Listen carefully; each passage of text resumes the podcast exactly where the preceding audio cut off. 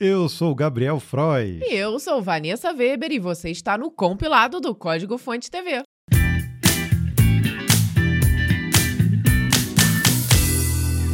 Este compilado começa com chocolate quente, Gabriel. Ai, dessa vez eu tô com chocolate quente. E eu você? não, eu estou com aquele famoso pingado. Depende, né? O meu não é pingado, não é médio, é o contrário, Média. né? Porque é mais leite do que café. Hum, tá muito bom. Olha aí, antes de começar, a Vanessa pediu pra mim fazer essa média pra ela. E aí eu fui lá em cima na cozinha e coloquei um copo igualzinho a esse pra esquentar o leite, né, no micro-ondas. Mas acho que eu botei tempo demais, o leite ferveu e aí ficou só aquele restinho no copo. Aí eu fui tirar o copo, joguei o resto na pia e fiz a besteira de tentar limpar o copo. Ele trincou na hora. Não sei se vocês já fizeram essa Essa besteira, se fizeram, não momento. faça. A menos que você queira se desfazer de sua canequinha. E aí, a, a gente tá com caneca, mas elas são diferentes, ó. A gente ia ficar em conjuntinho, não deu mais. Já era. O Gabriel quebrou a caneca dele, desse conjunto. Óbvio que, como foi ele que quebrou, a caneca era dele. A minha continua Hum, aqui, né? mas, Justo. mas esse chocolate quente tá muito bom. Nossa. Mas vamos aqui ao que interessa, porque essa é a semana de número 65 do compilado, que contempla as notícias do mundo da programação do dia 23 do 7 até o dia 29 do 7. então, pra começar, Google quer lançar um sucessor do C++. Que ousado, hein? Eu Senti que eu não tive nem palavras para dizer nada. Bem, mas o Google não para e agora está desenvolvendo um substituto para o C++. A nova linguagem de programação atende pelo nome de Carbon e nasceu da iniciativa de um time de desenvolvedores da empresa. Da empresa, óbvio, porque é uma só. A ideia é aperfeiçoar tudo aquilo que funciona no C++, mas que não tem mais como evoluir atualmente. Ao mesmo tempo em que se busca uma interoperabilidade com o próprio C++ para facilitar a migração de programadores e aplicações. Entre os desafios que o Carbon pretende resolver estão genéricos modernos, uma síntese simples e organização de código modular sem abrir mão da performance. A estrada para o Carbon será longa e seus criadores avisam que a linguagem ainda está na fase experimental. Não há um compilador funcional ou um conjunto de ferramentas para se trabalhar com o Carbon. Entretanto, o projeto está com seu código aberto e seus criadores estão recrutando colaboradores interessados em fazer a linguagem acontecer. A meta é ter uma versão 0.1 do projeto ainda esse ano, perfeitamente documentada, com uma versão 1.0 para o ambiente de produção, chegando somente em 2024 ou 2025. Até lá, os pais do Carbon também querem transferir toda a governança da linguagem para uma organização independente de código aberto. Ou seja, eles estão querendo o Rust. E depois desse comentário não tenho nada que dizer, não. Será? Será que é essa a ideia? É, acho que o objetivo é um pouco isso, né? O- mas o Rust está mais, mais pro C do que, do que pro C++, né? Então tá bom. Então o Carbon vem aí com essa missão difícil. É. Vamos ver, né? Então eles estão querendo um Rust mais mais. Pode ser, né? Nossa, tá bom. Vamos para a próxima notícia, Gabriel. A Vanessa quis ir para a próxima notícia, mas ela é justamente do Rust. Então vai Rust, lá. pois é, né, gente? Falando em Rust, ela é coroada como a linguagem oficial de desenvolvimento na Meta. A partir de agora, a Meta oficializou o Rust como uma alternativa para os seus engenheiros, principalmente em aplicações de alta performance. Olha lá, Google. Uhum. Preste atenção, Google.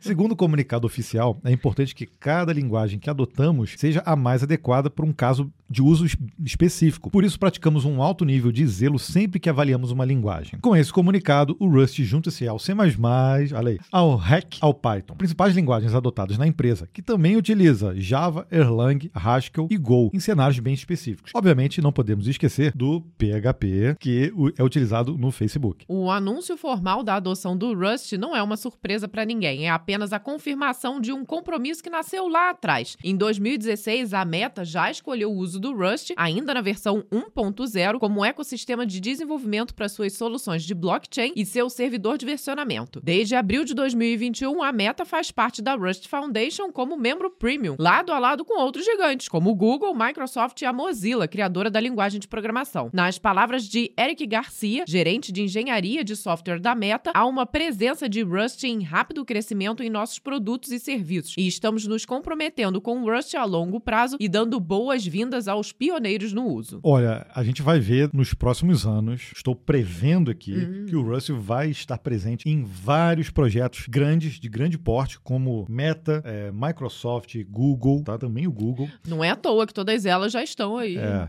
chegando junto, E, né? com e principalmente vai dominar também, em algum momento, o Linux. Desde o primeiro compilado a gente vem falando isso aqui, né? Exatamente. E a gente já falou que até o Linus Torvalds já, já tá cedendo a esta Já. tentação, digamos assim. Vai começar ali pela beiradinha, pelos drivers, já está começando, Já. né? E no- a partir do momento que entrar no kernel, aí é caminho sem volta.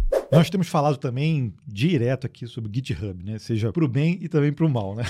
O GitHub Community quer ser o ponto de encontro de todos os desenvolvedores. O GitHub já é um serviço praticamente indispensável para os desenvolvedores e a base de uma comunidade muito forte. Um novo sistema que irá agregar o GitHub Community Forum, o GitHub Education Forum e o feedback de produtos em um único espaço gratuito dentro do próprio serviço. Ao invés de você procurar respostas ou ajuda em múltiplos lugares, alguns até mesmo fora do ecossistema ou com informações desatualizadas, o objetivo é que seja possível encontrar o que se precisa em uma experiência centralizada para fortalecer a comunidade. O comunicado oficial explica esse espírito colaborativo. O GitHub Community foi criado para oferecer suporte a todos os usuários. É um centro de recursos, portal de aprendizagem e estação de inspiração, tudo em um. O conteúdo relevante que antes vivia em várias plataformas foi migrado, garantindo a continuidade da conversa. Independentemente de quão grande, pô, um gringo falar independentemente tão Tão bem assim, Tão foi bem assim. incrível. Independentemente de quão grande ou pequeno seja o seu desafio do GitHub, de grandes empresas a usuários únicos. Todos os recursos e informações estarão acessíveis de maneira verdadeiramente, verdadeiramente open source. Agora ele se embananou, né? Coitado do gringo. Toda a, a conversação no GitHub Community está disponível para ser visualizada sem precisar de login ou conta, que são, serão solicitados apenas para quando desejar responder ou fazer perguntas para a comunidade. Eu senti um Stack Overflow feeling aqui no GitHub Community. Eu ia falar exatamente isso, É. né? Quando ele diga em alguns lugares fora, até mesmo fora da comunidade. Hum, será onde foi? Não, mas o GitHub Community é, já existe há algum tempo. Sim. Mas assim, bater de frente com o Stack Overflow hoje é muito difícil. Quando a gente fala de repositório de código, o top of mind é o GitHub. Mas quando a gente Uhum. fala de resolver problemas que estão no repositório do GitHub, a gente o pensa top em of mind. é, tech- É, sem Stack dúvida, Overflow. sem dúvida alguma, né? Então já é, já é um caminho natural que nós Isso- seguimos. E isso acontece com várias coisas na nossa vida, não só em serviços digitais, mas com marcas, assim, no, no geral. E- Uhum. Agora, o que não quer dizer que elas são eternas só porque chegaram ali ao Exato. topo, Então, né? é Também isso. já vimos grandes marcas isso. aí É perdendo isso. para inovações. É, né? para as inovações. E aí o GitHub Community, muito provavelmente, tem que ir atrás das dores do Stack Overflow, que o Stack Overflow não resolveu, e aí começar a resolver. Aí sim Aí- começa esse processo. Aí né? começa a brincadeira, assim, começa a tal da concorrência, né? Uhum. É sempre complicado falar quando uma tecnologia morre, mas dessa vez eu acho que a gente pode cravar, né? Pode? Não Pode. sei não, tem minhas dúvidas, mas tá bom, vou cravar. Java SE7 está morto. Tan, tan. Júlio está acabando e com ele está indo embora a última chama de vida do Java SE7. Então, um brinde a ele. Um beijo, Um tchim, brinde, tchim. tchim, tchim.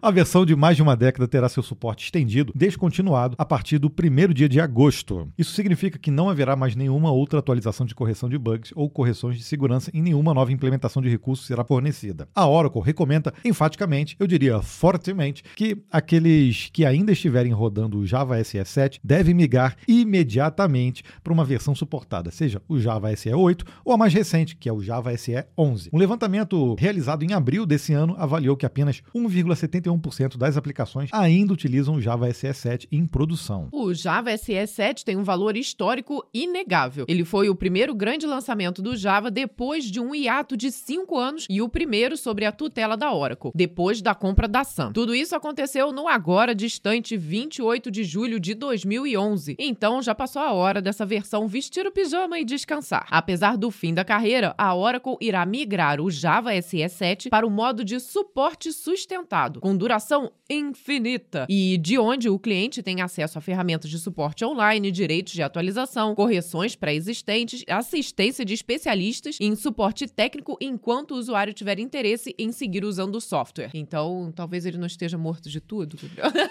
A gente falou algumas semanas atrás sobre o famigerado Internet Explorer 5.5, Nossa. que foi justamente, foi no Breakpoint, né? Que foi uma versão que a Caixa Econômica utilizava para poder usar um applet que nunca era atualizado, provavelmente alguém desenvolveu isso em Java lá para eles, jogou o código fora, pra, né? Alguma Morreu ali. alguma isso morreu, consultoria, né? né? Jogou, fora, todo mundo saiu do projeto e ficou aquele applet lá e que só rodava no, no IE 5.5. Provavelmente tinha um if lá dentro e que só rodava lá. E aí fazia com que, nessa época, o Internet Explorer 7 já estava funcionando, o 5.5 já tinha sido descontinuado e ainda rodava a aplicação desse jeito. Então, esse 1,71 pode É, ser, é. pode ser essa essas aplicações que não tem nem código fonte Não, mais, já era. vai ter que refazer do zero. Eu, eu falo com muito ódio deste momento de nossas vidas, porque nós pagamos uma multa gigantesca por conta desta porcaria.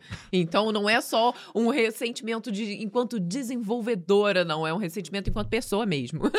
Então é pra gente aprender com essa lição de que linguagens ficam velhas, código fica velho, sistema fica velho, mesmo que estejam funcionando né, de alguma forma, ou eles se atualizam, ou mantêm o ambiente, o ecossistema ainda com um determinado suporte, ou, cara, tem que desenvolver do zero de novo. Não tem jeito, tem jeito, né? é né? inevitável. Agora vamos mudar aqui um pouquinho de assunto, mas mesmo assim continua triste, viu? Novos malwares são encontrados em placas-mãe. É, chegou a hora da notícia de segurança, né, do Hum, compilado. Sempre. Antes mesmo do sistema operacional iniciar seu PC, você já está sujeito a riscos de segurança através dos chamados rootkits. A Kaspersky detectou nessa semana a ameaça batizada de Cosmic Strand. Acho que é isso, Cosmic Strand. Um malware que se esconde em placas-mães da marca Asus e Gigabyte. O processo de infecção segue o padrão que se espera de um vírus, e o Cosmic Strand pode chegar até mesmo através daquele link esquisito que você clicou distraído em um e-mail. Porém, a ameaça não contamina o Windows ou qualquer outro sistema operacional, optando por comprometer o firmware das placas-mãe, longe das vistas das principais ferramentas de segurança e protegido contra formatações. Uma vez alojado na placa-mãe, o malware age através do UEFI, iniciando suas ações nocivas quando o PC é ligado. A partir desse momento, o Cosmic Strange é capaz de interferir com o fluxo de execução do processo de inicialização e ter acesso privilegiado a recursos do kernel do sistema, permitindo a captura de dados sigilosos ou a execução de outros programas maliciosos. Felizmente, de acordo com a Kaspersky, a praga é capaz de infectar apenas placas-mães com o chipset Intel H81 de quase 10 anos atrás. Se a sua configuração é mais moderna ou não contém o chipset alvo, o malware não deve representar uma fonte de preocupação. Além disso, a ameaça foi detectada somente em máquinas na China, Vietnã, Irã e Rússia. Uau. Então, ok, ficamos um pouquinho mais tranquilos no final, né? Já que verificamos aqui e estamos a salvos. É um hardware mais antigo, mais antigo. mas tem muito computador aí de 10 anos atrás, Sim, certeza. ainda mais agora que os computadores estão bem caros, viu? É. A gente realmente acaba mantendo por mais tempo E as com- máquinas. Ainda mais com o uso do SSD, depois que você instala, você dá vida nova àqueles hardwares Uhum. antigos. Então, eu não duvido que ainda tem aí algum Intel, um chipset Intel H81 rodando por aí. Mas também uma coisa é ele estar rodando e outra coisa é ele ser infectado também. Exatamente. Né? Não, é, não é que ele venha de fábrica Não, de infectado. forma alguma. Não, não é. É. isso. Mas é sempre bom saber dessas notícias pra gente ficar de olho, porque um malware dentro de um firmware da placa-mãe É, é, complicado. É dureza, hein? Gigantes da tecnologia querem acabar com o segundo extra. Você já ouviu falar desse segundo extra que acontece quando o planeta gira, gira em torno do Sol? É, eu, eu não quero que ninguém tire segundo nenhum da minha vida. Tô preocupada já, viu? Mas quanta diferença faz esse um segundo? Para gigantes do calibre de Meta, Microsoft, Google e Amazon, um segundo pode significar milhões de dólares em gastos que eles consideram desnecessários. Essas empresas, mais duas agências governamentais nos Estados Unidos e na França, juntaram forças para promover a extinção do chamado Leap Second. Esse segundinho aí foi criado para fazer um ajuste ocasional ao tempo universal coordenado para que a hora do dia convencionada se mantenha próximo ao tempo universal relativo à rotação do planeta. O sistema foi implantado pela primeira vez em 1972 e desde então nós já ganhamos aí 27 segundos no relógio. Na prática, quando o Leap Second entra em ação, os relógios vão de 23,59,59 para 23,59,60, antes de virarem para o 000000, né, de um novo dia. Essa é uma questão imperceptível para a maioria de nós, mas muito problemática quando estamos falando de computadores, bancos de dados e redes interligadas. Em 2012, o LeapSecond derrubou o Reddit e causou problemas para o LinkedIn, Mozilla e outros. Em 2017, outro LeapSecond provocou falhas maciças na Cloudflare. A proposta então é abolir de vez essa convenção. Estudos conduzidos pela Meta apontam que a falta de sincronia entre UTC e UTI, que é justamente o tempo universal coordenado e o tempo universal, É o UT1, tá? é um T1, é, É. UT1. Hum. É isso aí, UTI. UTI é outra coisa, né? Não, deixa pra lá. É. Corrigida pelo LeapSecond, poderia ser mantida pelos próximos dois mil anos sem preocupações. É, dois mil anos acho que eu posso esperar, não tem problema não.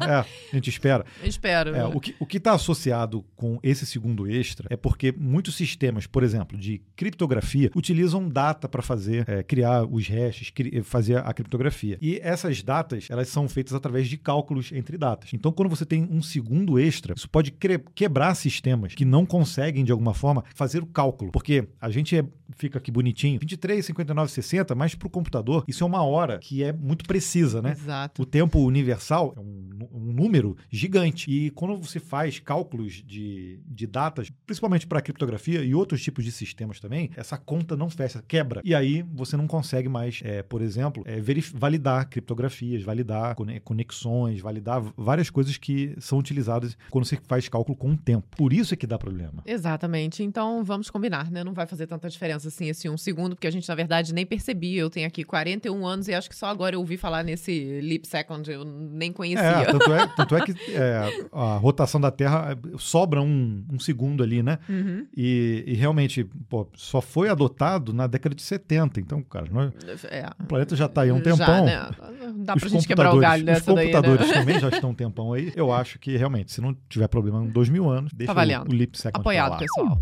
E mais uma vez, falando aí da gigante, o Google amarelou e vai manter o uso de cookies de terceiros até 2024. Pois é, a promessa do Google era parar de utilizar cookies, gu- cookies, cookies, cookies de terceiro no Chrome em 2022, em prol da privacidade dos usuários. Em julho do ano passado, a empresa viu que não ia dar tempo e adiou a mudança para a segunda metade de 2023. Nessa semana, chegou a vez de adiar esses planos ainda mais. Agora, segundo o Google, o Chrome seguirá oferecendo suporte a cookies de terceiros até a segunda metade de 2024. Anthony Chaves, vice-presidente de privacidade do Google, explicou que foram consultados de desenvolvedores, produtores publicitários e órgãos reguladores a respeito do assunto e será necessário mais tempo para testar e avaliar alternativas. Seria bom também eles escutarem os usuários, né? Não, não, deixa pra lá. né? É, o Google tá nessa busca desde 2019, dividido entre a cruz e a espada. De um lado, existe a necessidade da empresa de manter seu modelo de faturamento baseado em publicidade customizada. Do outro lado, está a pressão da sociedade para abolir as ferramentas utilizadas para rastrear e criar perfis de usuários. O Google está tentando fugir dos cookies de terceiros com o sistema Flock, mas a repercussão também não está sendo Já foi abandonado, já, já né? foi, né? Acho que já desistiu até dessa ideia. E também estava sendo bem negativo, né? Bom, segundo o Chaves, melhorar a privacidade das pessoas, ao mesmo tempo em que fornece às empresas as ferramentas de que precisam para ter sucesso online, é vital para o futuro da web aberta. E do Google também. Essa é um- uma questão bem complexa, não dá para jogar isso tudo no colo do Google. A gente sabe, por exemplo, que a União Europeia, ela sim tem uma legislação Mais rígida, muito mais né? rígida em relação a essa coisa da privacidade. Não é à toa que todos os sites do mundo aí agora ficam querendo permitir cookies, Uhum. tá? Isso graças à União Europeia. A gente tem que aqui no Brasil também tá assim. Aceitar de fato, assim, né? é. Isso muito por conta da privacidade, mas isso não impede aí os cookies de terceiros, de forma geral, porque é meio chato, né? A gente tem que dizer que aceita. E tem, e tem lugar também que diz que se você rejeitar, você nem entra no Exato, conteúdo. Você não consegue mesmo. acessar o Uhum. conteúdo. Eu acho que é um, é um caminho sem volta essa coisa. O Flock realmente não deu certo. A gente chegou até a fazer dicionário sobre esse tema. É, a gente já meio que ligou ali um pouco da con- controvérsia, porque de alguma forma, mesmo anonimizado, daria para saber qual era a pessoa que estava ali recebendo o Flock. Então, o Google já abandonou essa ideia, não vai para frente. Isso aí não, não tem jeito. Agora, fica aqui uma crítica. Nós aqui é, usamos há muitos anos né, o AdSense e recentemente o AdSense para publicidade na web está muito poluído, está muito poluído. É verdade, né? Inclusive, várias regras que existiam de publicações de anúncios que a gente utilizava antes, que ele mesmo bloqueava, hoje em dia ele mesmo quebra, né? Então, É, é. ah, você não pode mostrar por mais de uma sessão, não pode ter esse tipo de formato. Agora parece que tá tudo liberado, né? Virou uma Aquele loucura total. banner sobrescrever o conteúdo, É. impedindo ali Tem a alguns. leitura. Se, se a gente deixar tudo no automático Nossa. no Google, ele, ele não para de colocar publicidade. Então, isso Incluindo aqui no YouTube, né? Se você liberar automático ah, os anúncios, fica bem impossível Ah, de é. assistir os vídeos, Ah, né? Porque ele, coloca, bota. ele coloca muitos anúncios, É, né? no numa- vídeo, é. num vídeo de 20 minutos ele vai te botar 10 propagandas É, ali. o, o então bom é senso, é, bom senso que o Google tinha longe. um pouco lá atrás, acho que perdeu completamente. Então a gente tem que ter Tem alguma, que, de tem alguma que ter forma um tem equilíbrio, que dar um né? freio, calma, peraí, o que, que funciona, o que, que não funciona. A gente sabe que esse tipo de coisa gera receita, mas num longo prazo isso atrapalha muito tanto a experiência que as pessoas já vão pensar, putz, não vou clicar nesse blog aqui não, ou nesse link, porque isso vai me encher de publicidade, isso atrapalha a minha experiência. Então às vezes a pessoa deixa de, até de consumir conteúdo por conta disso. Então é, é preciso botar um pouco a mão na consciência, a gente tentar entender o processo, eu acho que a publicidade é necessária em qualquer tipo de mídia, mas que pre- precisa sim ter um, um bom senso. Até para a própria Netflix, a gente falou esses dias sobre a Netflix começar a fazer publicidade. A gente não tem nada contra, desde que isso não seja também imperativo para o usuário. Então, você, ah, não, se você não quer publicidade, paga mais. Eu acho que isso aí já é um ponto ruim. Mas o que eles, até o pessoal da Netflix está querendo fazer é um pouco do contrário. Não, olha, a gente vai liberar um planinho aqui um pouco mais em conta, mas aí você vai ter que conviver com a publicidade junto. Então, É, o problema é, é- começa assim, né? é, é. TV a cabo também começou assim. TV a Verdade, cabo, né? hoje em dia, poxa, é, fica impossível da gente. A gente nem tem mais, mas fica impossível da gente assistir, porque você tem vários programas lá, produções muito legais, mas você fica. Um programa, às vezes, tem 40 minutos e é meia hora de comercial. Uhum. Aí você tem uma hora e 10, uma hora e 20 ali do programa todo, e é, é só comercial, só propaganda. Então, putz, a experiência é horrível, né? Desanima, né?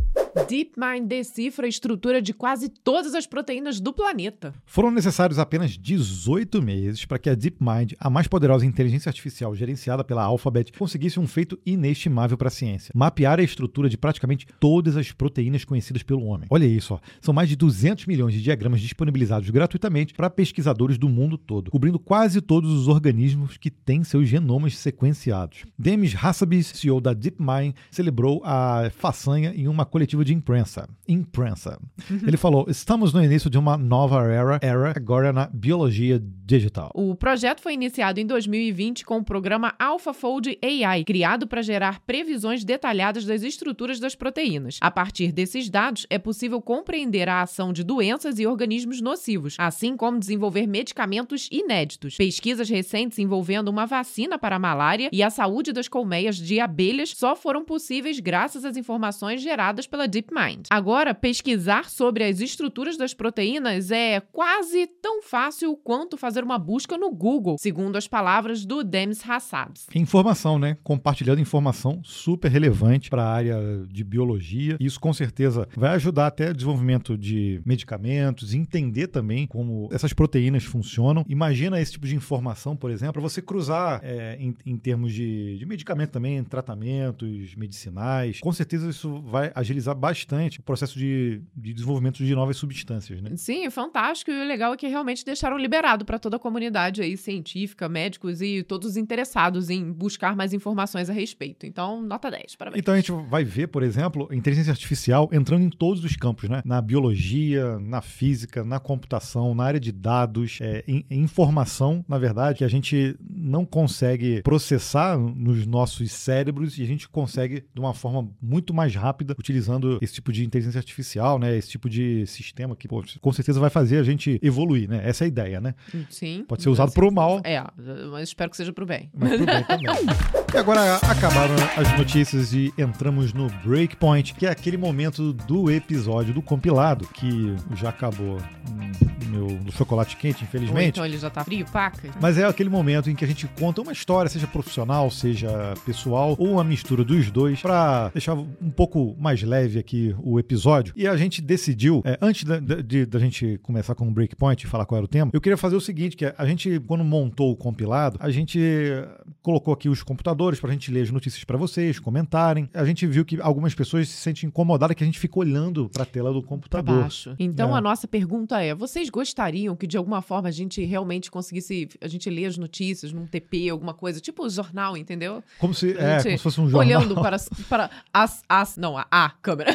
porque não são as, não, é só uma, É. gente. Olhando pra câmera, porque acho que aí, obviamente, parece que a gente tá conversando mais proximamente, não que a gente tá aqui lendo a notícia pra É, a você. gente- a Agora gente- que temos a versão em vídeo no Spotify, né? Então, provavelmente tem mais pessoas nos assistindo. É. Então, gostaríamos de saber, por favor, nos contem nos comentários. O que, que, o que, que fica melhor? Obviamente, olhar para a câmera, assim, e falar diretamente, olho no olho, com vocês, é legal, mas a gente não quis dar esse tom de jornal, né? Sim, eu acho que fica aqui, Fátima Bernardo e William Bonner. É. Eu sou velha, né, gente? Eu fui lá atrás. Mas, é, é, Sérgio Chapelin. Eu... Nossa, não, Gabriel, é mais ainda. Mas é, é, por isso que a gente quis colocar aqui, ler no, na tela do computador mesmo. Diz aí pra gente nos comentários, se você estiver no YouTube, o que, que você prefere? Ou simplesmente não, não prefere. O negócio é, é o, teu, conteúdo. É o conteúdo e, e dane-se se, dane, eu né? estou olhando para onde eu estou olhando. Posso ler olhando lá para trás assim, hoje aqui no compilado.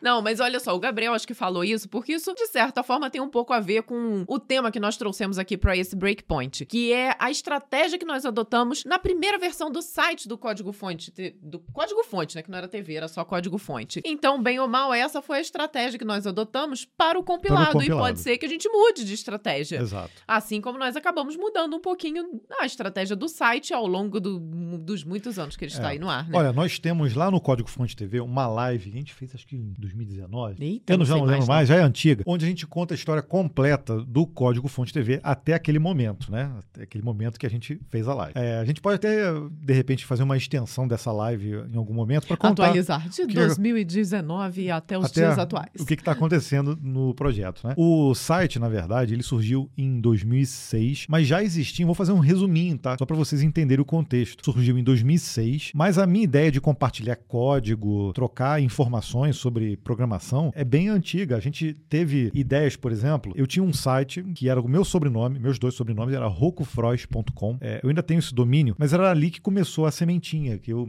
eu na verdade queria compartilhar códigos com a Vanessa. A gente trabalhava fisicamente separado. E aí eu criei esse blogzinho, né, que não se chamava nem blog na época, para eu ficar compartilhando códigos com ela e a gente trocar uma figurinha ali, né? Isso era uma ideia de um GitHub que ainda não existia, né? Para você meio que um repositório de códigos é. que ele tinha ali para que eu também pudesse acessar e, e acabou tendo acesso não só pela Vanessa é, aqui. começou a ter acesso. se, ó, se não me engano, o rocofrost.com tá, chegou a ter acho que mil e pouco, dois mil acessos por dia é, com os códigos que estavam lá. E a gente desenvolvia soluções para web, então tinha coisa de dos primórdios ali de CSS, HTML, tinha ASP, tinha Visual Basic, tinha muita referência, né? A PHP também nessa época. E aí eu falei, pô, Vanessa, tá tendo acesso. E não tinha publicidade, não tinha nada, tá? E aí a gente pensou, eu falei assim, pô, vou botar um outro nome. E aí a primeira, o nome que eu pensei, que tinha um domínio disponível, era webcódigos.com.br, lembra? Nossa, eu nem lembrava mais é, dos Aí, e, e, eu frequentava na época muito, muitos fóruns, assim, de programação, principalmente o da MSDN Brasil. Então, essa história completa tá lá na, no link da live. Eu vou até deixar um cardzinho aqui para vocês acompanharem depois, se vocês quiserem. Eu registrei esse web código, fiz um, um, visual mais bonitinho, mas logo depois, acho que isso já era aí em 2005, mas logo depois eu falei, não, cara, eu vou pegar um domínio com um nome melhor. Inclusive, quem me su sugeriu pegar um nome domínio melhor foi o Peter Jordan, do canal Ei Nerd, que na época a gente trabalhava junto, ele, tinha o, o, site Cifras e ele tinha comprado esse domínio, que já existia, já era de alguém, né? O cifras.com.br. Eu pensei, poxa, eu vou então atrás do código fonte.com.br. É o melhor domínio Excelente. possível, né? É esse aí que a gente precisa. E aí o site é, não tinha site, né? Estava sendo utilizado o domínio, mas não tinha nada. Era uma página só. Eu fiz uma proposta, a pessoa aceitou, eu comprei o domínio e aí o web códigos se transformou no código fonte.com.br. Só que a estratégia, que era só uma, uma ideia só de compartilhar código, ela cresceu um pouco porque eu, eu quis tornar o site um, um pouco o que existia lá na MSDN Brasil. Existia o fórum de discussão e existia uma área também de, de colaboração onde você ganhava pontuação, ganhava, eles colocavam lá como estrelas, você acabava sendo tendo um reconhecimento pela sua contribuição também. É, muitos sites utilizam isso ainda até hoje em dia. As, as pessoas que têm as melhores respostas, por exemplo, no Stack Overflow, também elas ficam em destaque. E a ideia era, era muito isso. E aí existia, na verdade, até um sistema de pontos, né? Que a pessoa ganhava pontos se comentasse, se respondesse algum dos comentários comentários, se contribuísse com, com artigos, com trechos de código e tudo mais. E nós tínhamos uma áreazinha onde as pessoas podiam trocar a pontuação. Então ali tinham livros, camisetas, canecas, stickers chegou acho que a ter também. Enfim, várias coisas que a gente podia fazer justamente uma, como uma forma de agradecimento ali para quem estava contribuindo com o site. E nesse formato o site acabou crescendo bastante, Foi. né? E nós nos tornamos parceiros do UOL, que na época eram aqueles portais gigantes, né, que existiam. E nós entramos como parceiros de tecnologia do UOL em 2000 2009. Em 2009, permanecemos lá durante muito tempo. E então o site acabou, nós abrimos um pouquinho o leque, né? Ele passou a ter ali é, notícias, uma parte também para falar um pouco de games. E, e, o site foi crescendo, foi ganhando foi. um corpo. Chegamos a ter aqui, inclusive aqui em, em, casa, até quando a gente tinha um escritório também, é uma mini redação, que tinha algumas pessoas que escreviam. Algumas eram remotos já, mas outras pessoas trabalhavam full time, né, com a gente. E era bem interessante. A gente chegou a ter é, alguns serviços dentro do site, além de conteúdo, que também era, era bem interessante. Chegamos a ter até uma proposta do próprio Mercado Livre para adquirir um desses serviços. Isso a gente conta completo lá na live, tá? Uhum. Mas a estratégia era essa: era, a, a, princípio, continuar compartilhando conteúdo, conhecimento, mas de uma forma que fosse gamificada, né? Eu, eu nem. É, acho que não sei se eu nem usava essa palavra utilizado, acho época, que não, é... mas essa era a ideia, sem dúvida alguma. Era né? gamificar as pessoas, incentivar as pessoas que estavam sempre ali contribuindo. Isso aconteceu. O site, só para vocês derem um, um spoilerzinho, o site chegou a ter, em uma determinada época, 30 mil acessos por dia, tá? Únicos. Então, chegou a ser referência realmente para a área de desenvolvimento, né? E aí foi quando em 2000, 2009 mesmo, quando a gente criou o canal do YouTube, mas a gente não publicava é, nada. Na verdade, nós criamos até o canal para poder embedar alguns vídeos de tutoriais que tinham no site, né? Então foi sem pretensão nenhuma. Como uma né? plataforma mesmo de vídeo, né? Mas a gente não produzia. Então, nessa mesma pegada, em 2015, a gente já tinha o projeto do Código Fonte TV. Em 2015, a gente começou realmente, efetivamente, a produzir os nossos vídeos, começar a aprender a produzir os vídeos, mas na mesma pegada, para a gente ajudar outras pessoas nessa área de, de tecnologia, de programação, com conteúdo. E a gente, com o Código Fonte TV, ainda teve essa oportunidade de poder trocar experiências, né? Contar as nossas experiências, né? E o Breakpoint é um pouco isso também, né? Dentro Sim, sem dúvida alguma. Então foi muito legal, né? E aí hoje eu costumo falar que o, o filho ficou maior do que o pai, né? Porque o Código Fonte TV, que nasceu do Código Fonte site, hoje é muito mais conhecido do que o próprio site, né? E o compilado aqui, que agora está em formato vídeo, todo bonitinho, é justamente essa coisa que a gente já tinha ali, aquela raiz que existia no, no site, né? De notícias, a gente escrevia artigos, notícias. A gente trouxe também agora para esse mundo de vídeo com essas novidades. E aí, com esses dois apresentadores aqui. Que, Lindos. Que na verdade eram meros programadores na época, agora vira, viramos apresentadores também, né? De telejornal de programação.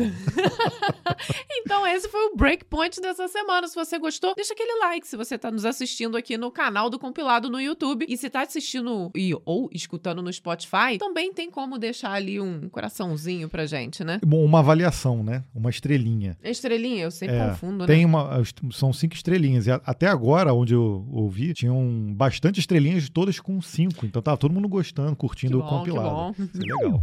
Bom, e já que nós estamos falando aqui do Código Fonte TV, é nada mais justo do que trazer os vídeos da semana. Começamos com o Dicionário do Programador na segunda-feira, falando de XSS Attack. É isso aí. Ou XSS. É, não faz sentido, né? attack. né? Fala XSS a Attack. Attack. Não, é, é. XSS Attack. Pronto, é. ficou melhor. Um ataque de cross-site scripting. Nunca ouviu falar? Então. Assista. Assista, porque tá bem interessante. E, e ainda assim, é, tem muito site ainda que tem é, essa brecha de segurança. Nós né? tra trazemos exatamente os números no vídeo e eles ah. impressionam, viu? E na quinta-feira falamos de como contratar um VPS para chamar de seu. Muita gente utiliza as plataformas cloud, né? E elas estão espalhadas aí. A gente usa também. A gente até comenta no vídeo. A gente tem contas em todas as plataformas, mas a gente também usa também servidores dedicados e VPS, principalmente para colocar, né, testar projetos, testar capacidade. É, você também, por exemplo, colocar projetos para staging com outras pessoas que estejam participando. O preço preço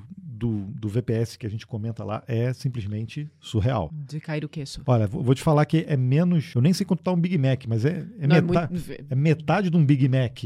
é, se, se, for a, se for a promoção, é. sim, acho que 30 e poucos reais já é, é, é menos da metade. Se, se, for a promoção, o Big Mac sozinho, eu não sei. Você já consegue viu? ter um VPS para chamar de teu. Então, todas as dicas estão no vídeo, tá? Então, para emendar nos vídeos da semana, então vamos nos comentários da semana. Vamos começar aqui com Maurício Martins da Cunha, que falou lá no vídeo do XSS Attack. É, ele foi vítima, olha só a história dele. Ó. Te contar, deu trabalho. Primeiro instalaram o PHP mini admin, um admin em PHP que é em um arquivo só. Outra vez foi um arquivo PHP disfarçado de JPG. Boa sorte para todos que não escapam, esconda suas strings. Maurício, eu vou te falar que lá nos primórdios eu também já fui vítima desse PHP mini admin. Na verdade, eu tinha uma área que eu tinha desenvolvido e eu não estava tratando corretamente o arquivo que eu fazia upload. Aí uma pessoa, tipo, vai fazer foto, é, upload de foto de perfil, ou você subir algum arquivo, alguma coisa assim, né? A pessoa subiu um PHP, eu não consegui tratar aquilo de certa forma, e eu, dentro da pasta onde ficava, Outra, outro problema de segurança, a pasta em que eu jogava o arquivo, que teoricamente seria uma imagem, ela tinha acesso a todas as outras pastas do servidor. Isso eu, eu tinha que ter bloqueado isso. Normalmente não é apenas um erro que acontece, né? É uma é. sequência. E aí o PHP minha de mim, na verdade, é um arquivo que é um gerenciador de arquivos Sim. em PHP. Então, quando você acessa ele, ele, a pessoa teve acesso a toda a, a estrutura, estrutura, e arquivos uhum. do site. Então, horrível, assim. É, obviamente, isso foi na época de juniorzinho, fazendo melequinha né?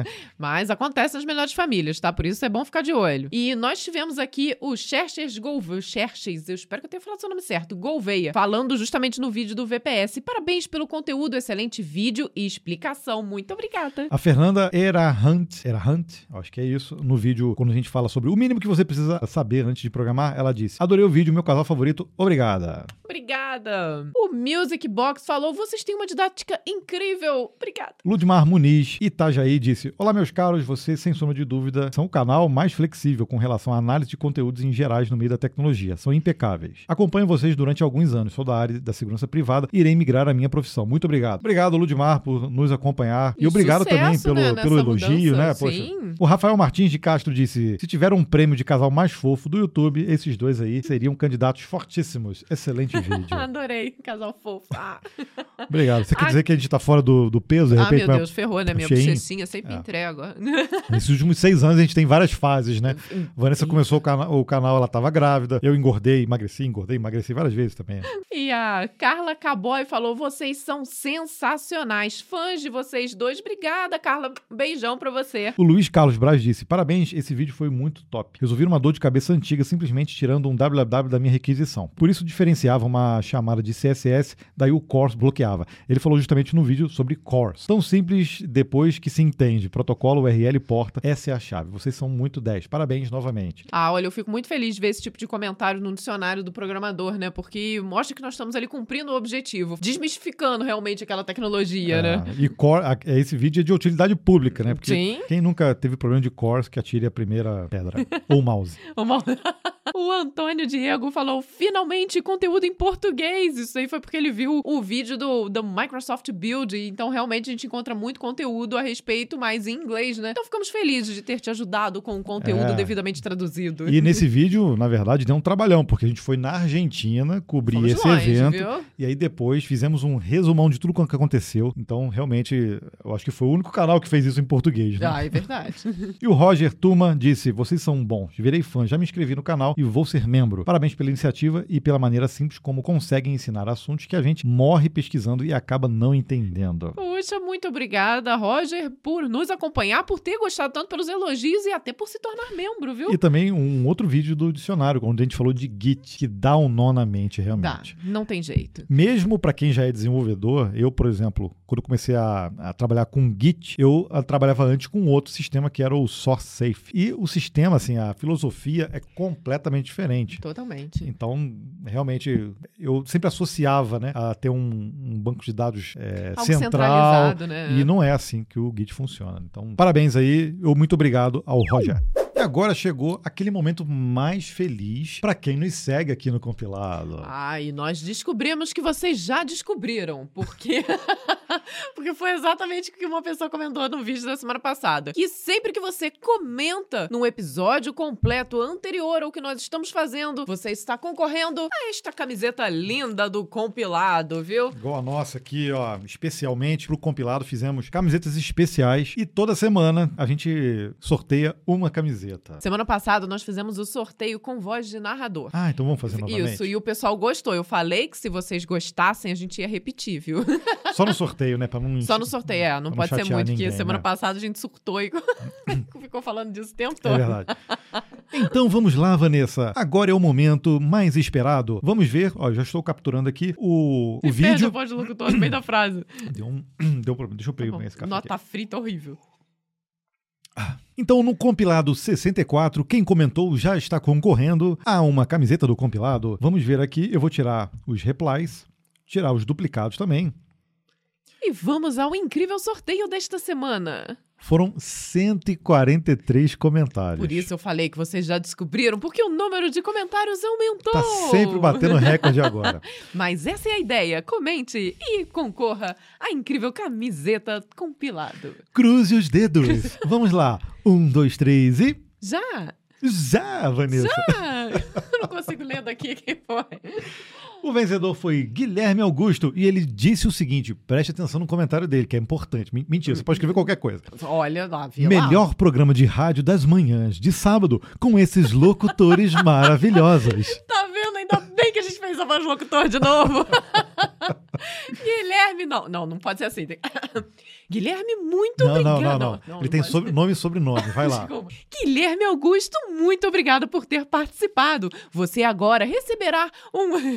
Eu começo a fazer a voz locutora, Você agora é perde. dono de uma camiseta incrível. E se fosse na Espanha, seria como? O nome dele. Agora, ah, na Espanha seria Augusto Guilherme. É, México, ah, não, no no México, México, né? é verdade. Augusto Guilherme, você acabou de ganhar uma camiseta, você já sabe disso.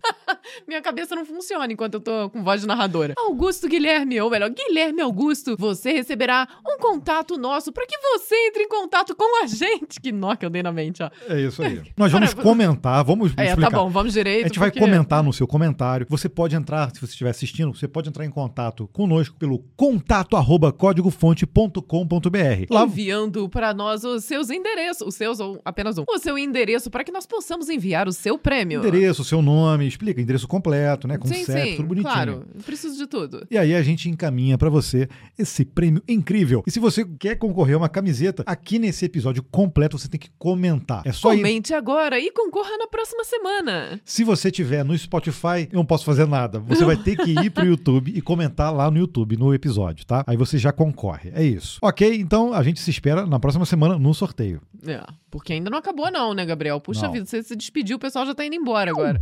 Claro que faltou homenagear aqui as pessoas, os membros do clube dos CDFs lá no Código Fonte TV. São eles que dão um suporte incrível pra gente continuar esse projeto toda semana. E pra você se tornar também um membro que custa menos do que esse meu cafezinho gelado aqui que tá quase acabando, que é apenas R$ 1,99 por mês, é só você acessar o compil... Não, desculpa, é só você acessar o código fonte TV. TV... No não, YouTube. no YouTube. Melhorou, né? Desculpa, que gente. engajamento é é, esse, Vanessa? é tá horrível isso. Gabriel, faça Vai no. YouTube, no Código Fonte TV, você vai ter um botãozinho tão bonitinho lá chamado Seja Membro. Aí você escolhe o plano que você quer. O mais baratinho é esse aí que a Vanessa falou, do cafezinho gelado, que é R$ 1,99. Aí você, todo mês, dá, Contribui. dá essa contribuição pra gente e a gente continua fazendo essas palhaçadas aqui toda semana. Exatamente. Mesmo que se enrolando no engajamento, viu? É isso. E tem muita gente que já está pedindo os- o clube de membros dentro do canal do compilado no YouTube. Já está é, disponível pra gente, mas eu não criei ainda, tá? Então, se você quiser também contribuir dentro do canal do compilado, deixa um comentário aqui. Se a gente atingir 10 comentários, eu faço esse favor pra vocês. Tá, né? Mas tá subindo um caminhão, né? Vamos esperar agora. Vamos com o caminhão, tudo. Com o caminhão. Vamos agradecer então ao Leandro HG Tisato, a Carla Caboy, Ao Matheus Rodrigues e ao Egon Alves, muito obrigado pra vocês que ajudam a gente aqui a manter esse projeto, viu? Um grande beijo. É isso aí. Então, se você gostou, eu tô chegando aqui, já tá no final, já o compilado acabou, não tem mais nada acabou. pra falar pra vocês. Se vocês gostaram, comentem, deixa o like, faz aquele combo do YouTube de se inscrever também, que é importantíssimo. A gente já atingiu no canal do compilado 7 mil inscritos, olha que legal. Muito né? legal, Qual é a meta? 7, a próxima meta é 500 mil. Isso. Meta grande. Meta essa. grande. um salto Não, gigantesco. mas, não, 10 mil acho que tá de bom tamanho aí pra gente Sim, conseguir nas- claro. nas próximas semanas, né? Ah, eu adoraria. Então, por favor, preciso da sua ajuda para que nós conseguimos alcançar essa meta e depois a gente dobra a meta, né? Rola aquela. É isso aí. Sempre. E. hum, Só pra relembrar Ah. vocês, a Vanessa fica se perdendo. Só pra relembrar, a gente lança o compilado todo sábado às 6 da matina. Então a ideia é justamente quando você entrar na no sua plataforma de podcast favorita ou no YouTube, você já vai ter fim de semana conteúdo pra você absorver essas notícias que a gente trouxe, que a gente destacou pra vocês. Obviamente, se você não tiver disponibilidade, você assiste no domingo ou na outra semana. Tem gente que fala que só consegue na segunda-feira depois, né, do lançamento. E toda semana nesse canal aqui do compilado no YouTube, a gente também lança os cortes das notícias, que é interessante também vocês acompanharem esses cortes, deixar o comentário também, o like, porque isso também ajuda deveras a gente a crescer aqui na plataforma. Sem dúvida alguma. E também compartilha com quem você conhece que gosta dessa área de tecnologia, aquele grupo no Zap Zap que tá lá cheio dos amigos, o pessoal do Telegram. Então compartilha com eles para que a gente consiga alcançar um número maior de desenvolvedores e amantes da tecnologia. É isso, recado dado. então é hora vamos de darmos tchau. Tchau, tchau pra vocês e até a Uma próxima ótima semana. e até lá. Tchau, tchau. Tchau.